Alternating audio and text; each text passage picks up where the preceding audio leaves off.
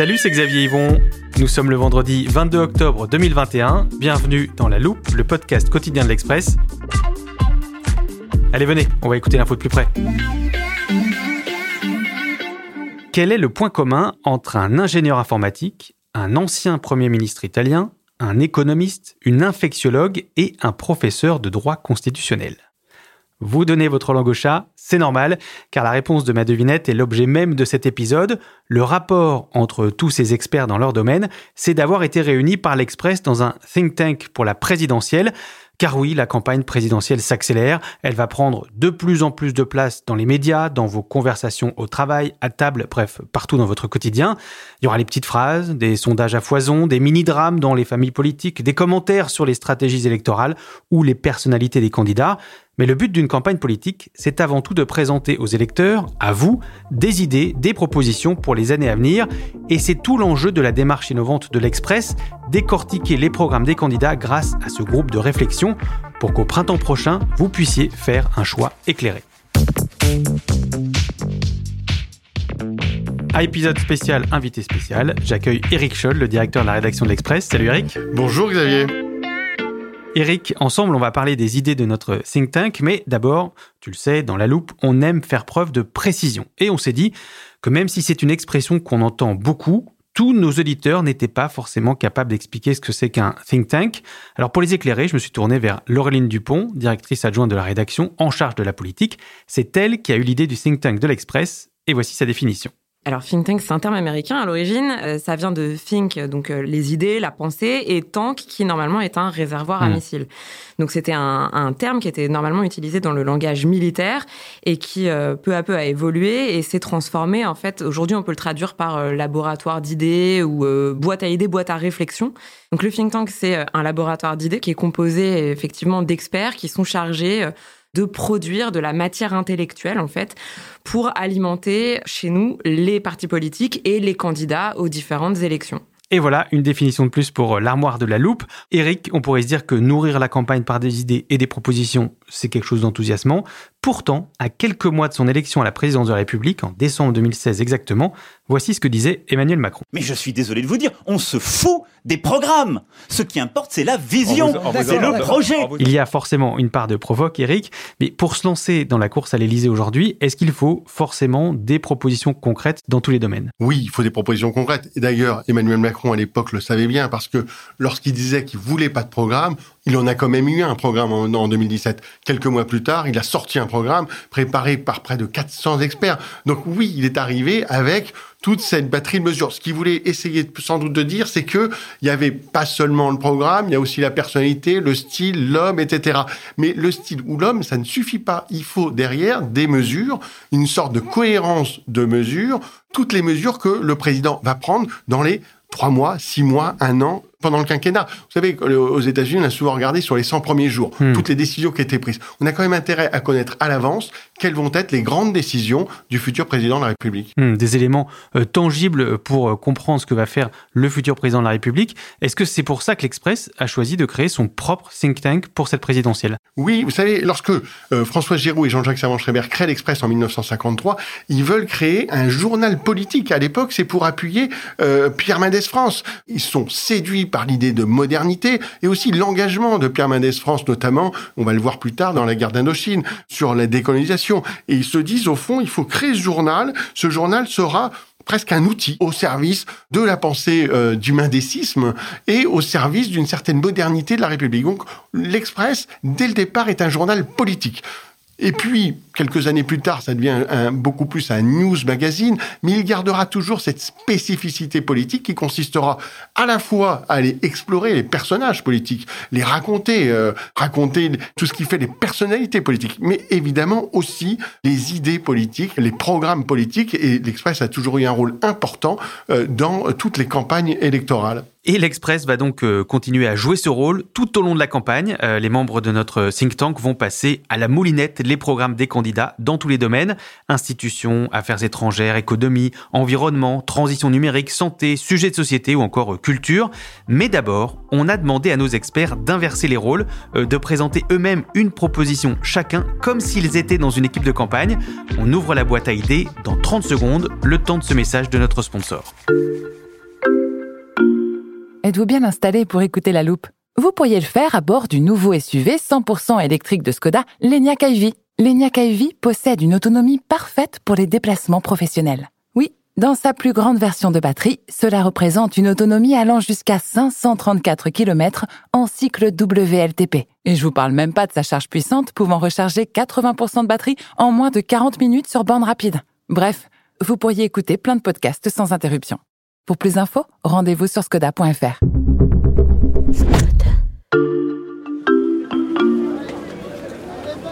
Demandez le programme, messieurs, dames. Prenez ce document, voilà, vous pouvez le feuilleter. Ce sont les 10 propositions du think tank de l'Express. Vous en avez entendu parler? Tiens, regardez là, sur la deuxième page, c'est le chapitre économie. Je m'appelle Patrick Artus, je suis professeur à l'école d'économie de Paris. Ma proposition pour le futur président, c'est d'avancer sur la question de l'amélioration des compétences. Sans amélioration des compétences qui sont à un niveau qui est réellement dramatiquement bas en France, il n'y aura pas de relocalisation, il n'y aura pas de baisse durable du taux de chômage, il n'y aura pas de hausse de, taux d'emploi, c'est-à-dire de la partie de la population qui arrive à avoir un emploi. Cette question des compétences est absolument centrale, elle tire tous les autres problèmes de l'économie française. Il faut voir aussi que sans amélioration des compétences, ça sera très difficile de faire la transition écologique qui nécessite en réalité un progrès technologique considérable. Donc je vais prendre un exemple simple et bien entendu partiel de ce problème de compétences pour montrer que ça peut se situer à des endroits assez imprévus. Euh, on veut développer l'hydrogène comme source d'énergie. L'hydrogène, c'est probablement l'énergie du futur. Donc il y a plein d'industries en France qui vont passer des énergies fossiles à l'hydrogène. Donc il va falloir amener l'hydrogène dans les usines de ces industries. Et pour ça, il va falloir poser des pipelines, des tuyaux dans lesquels circulera l'hydrogène et ça nécessite de souder des pipelines. Or aujourd'hui, on a un défaut massif de soudeurs dans ce pays. Donc si vous n'avez pas de soudeurs capables de faire des soudures de très haute précision, vous posez pas de pipeline. Et si vous posez pas de pipeline, c'est pas la peine de mettre des milliards dans la filière hydrogène parce que vous n'amènerez pas l'hydrogène dans les usines. Alors concrètement, qu'est-ce qu'on peut faire pour améliorer les compétences? Les compétences, c'est pas euh, l'éducation d'élite. Hein. Ça se passe à tous les niveaux. Ça passe par euh, arrêter le décrochage scolaire. Et on sait que ceci se déclenche, le décrochage dans les petites classes, hein, à la maternelle, au primaire. Donc il faut continuer les efforts pour éviter les décrocheurs, mettre plus de moyens sur les petites classes.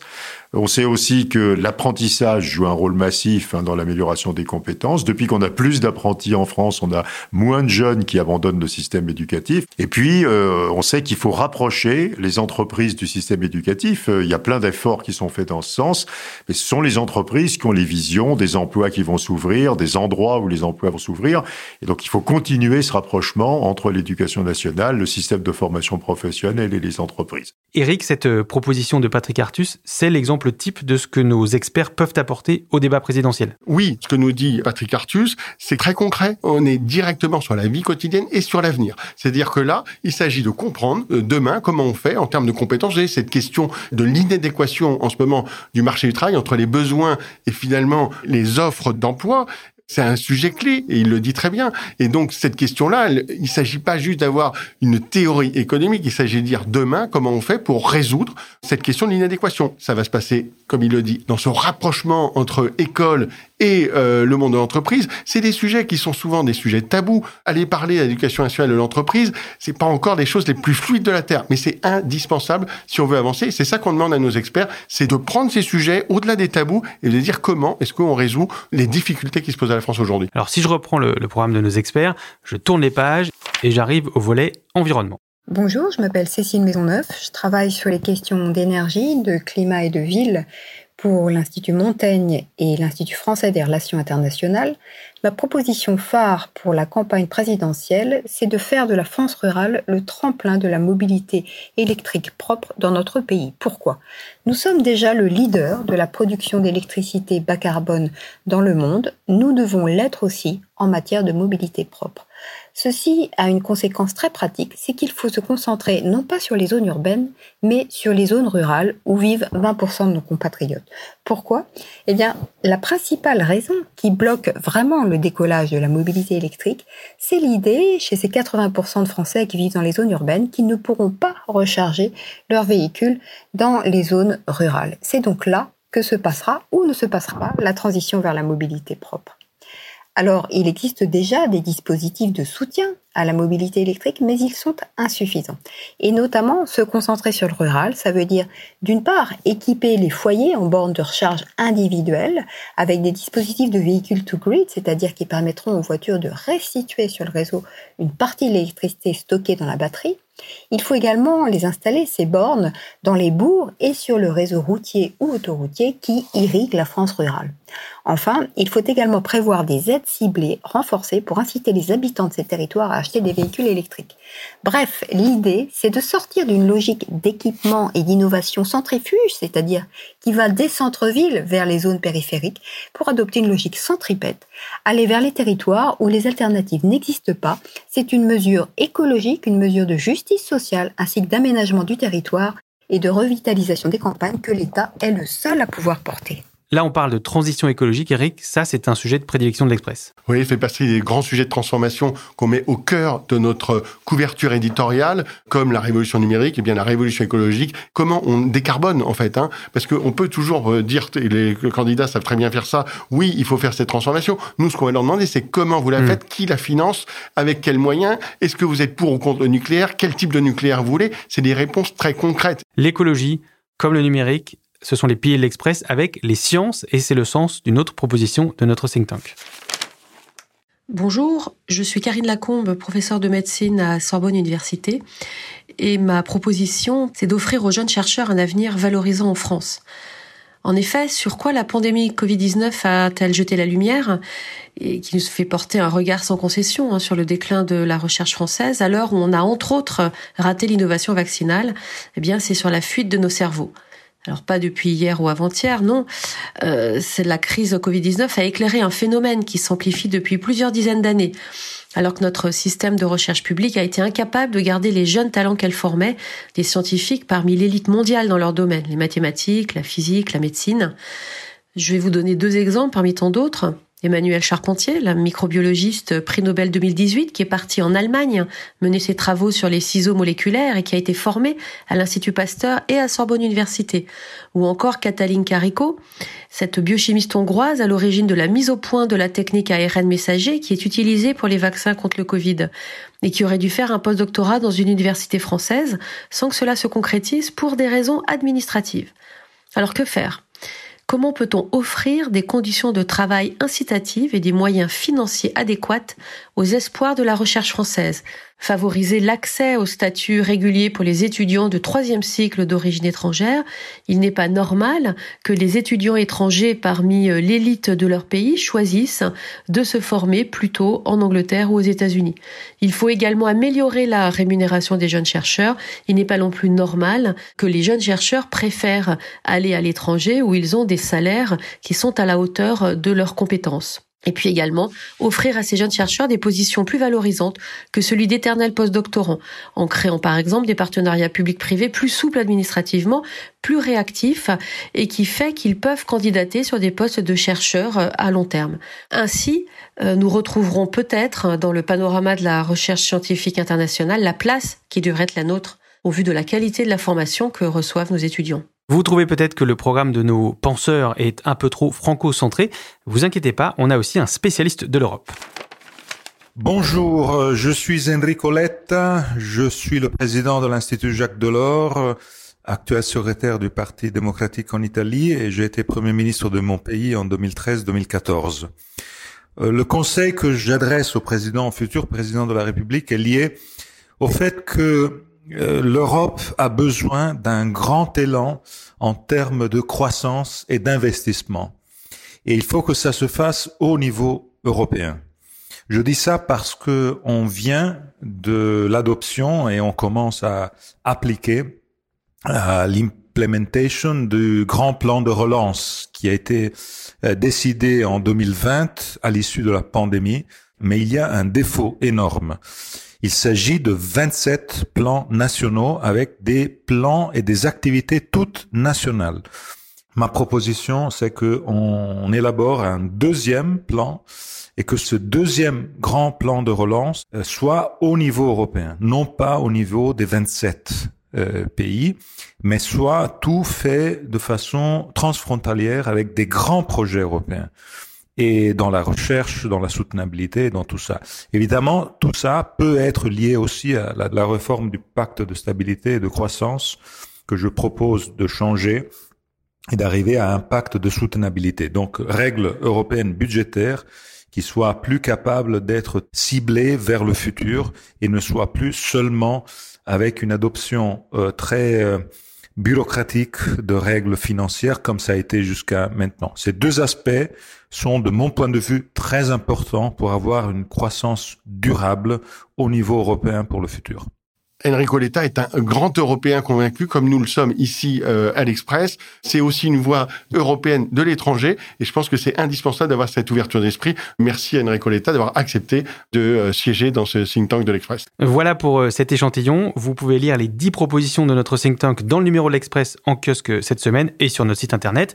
Parmi nos experts, vous retrouverez aussi par exemple Guillaume Rosier, le fondateur des sites Covid Tracker et Vitmados. Il explorera pour nous les questions liées à la transition numérique. Est-ce que, Eric, tu peux nous présenter les autres membres du think tank de l'Express? Oui, donc ils sont 10 au total. Et donc, il y a Sylvie Berman, diplomate, ancienne euh, ambassadrice en Russie, en Chine, au Royaume-Uni, qui, elle, analysera donc euh, tous les aspects de politique euh, internationale. Denis de Béchillon, constitutionnaliste, et on sait à quel point on a besoin de comprendre cette cinquième République. Il sera là pour nous y aider. Gilles Clavreul, l'ancien délégué interministériel à la lutte contre le racisme et l'antisémitisme, donnera son analyse sur tous ces sujets, que ce soit la laïcité, les sujets de sécurité intérieure. Yanis Roder, lui, qui est l'actuel directeur de l'Observatoire de l'éducation de la Fondation Jean Jaurès, va nous parler de l'école, de l'éducation, comment aujourd'hui l'école peut s'adapter à tous ces défis qui lui sont posés. Et puis Abnou Chalmani, qu'on connaît bien l'Express parce qu'elle est chroniqueuse chez nous, Abnouz qui est écrivain et qui euh, va aller plus loin dans le domaine de la culture et essayer de nous faire comprendre en quoi les enjeux culturels euh, du prochain quinquennat concernent à fond euh, le prochain président, j'ai envie de dire. Et tous ces penseurs, Eric, on les retrouvera chaque semaine pour décortiquer, comme tu dis, les propositions des candidats. On les retrouvera à la fois euh, sur le site de l'Express, où euh, dès qu'on entendra une nouvelle proposition farfelue ou raisonnable, c'est à eux de nous le dire si euh, ces propositions sont justes ou euh, sont complètement hors champ. On va les interroger à chaque fois qu'on aura des nouvelles mesures proposées. Ils réagiront sur le site et ils réagiront aussi dans l'hebdomadaire. Une page par semaine leur sera, sera consacrée à ce think tank. Et vous aurez aussi l'occasion de les entendre plus longuement dans la loupe. Euh, pour ne rater aucun épisode, pensez à vous abonner sur votre plateforme d'écoute, par exemple Deezer, Apple Podcast ou Podcast Addict. Cet épisode a été fabriqué avec Louis Coutel, Margot Lanuzel et Lison Verrier. Profitez du week-end pour rattraper les épisodes que vous auriez manqués et retrouvez-nous lundi pour une semaine de rediffusion des meilleurs portraits de la loupe.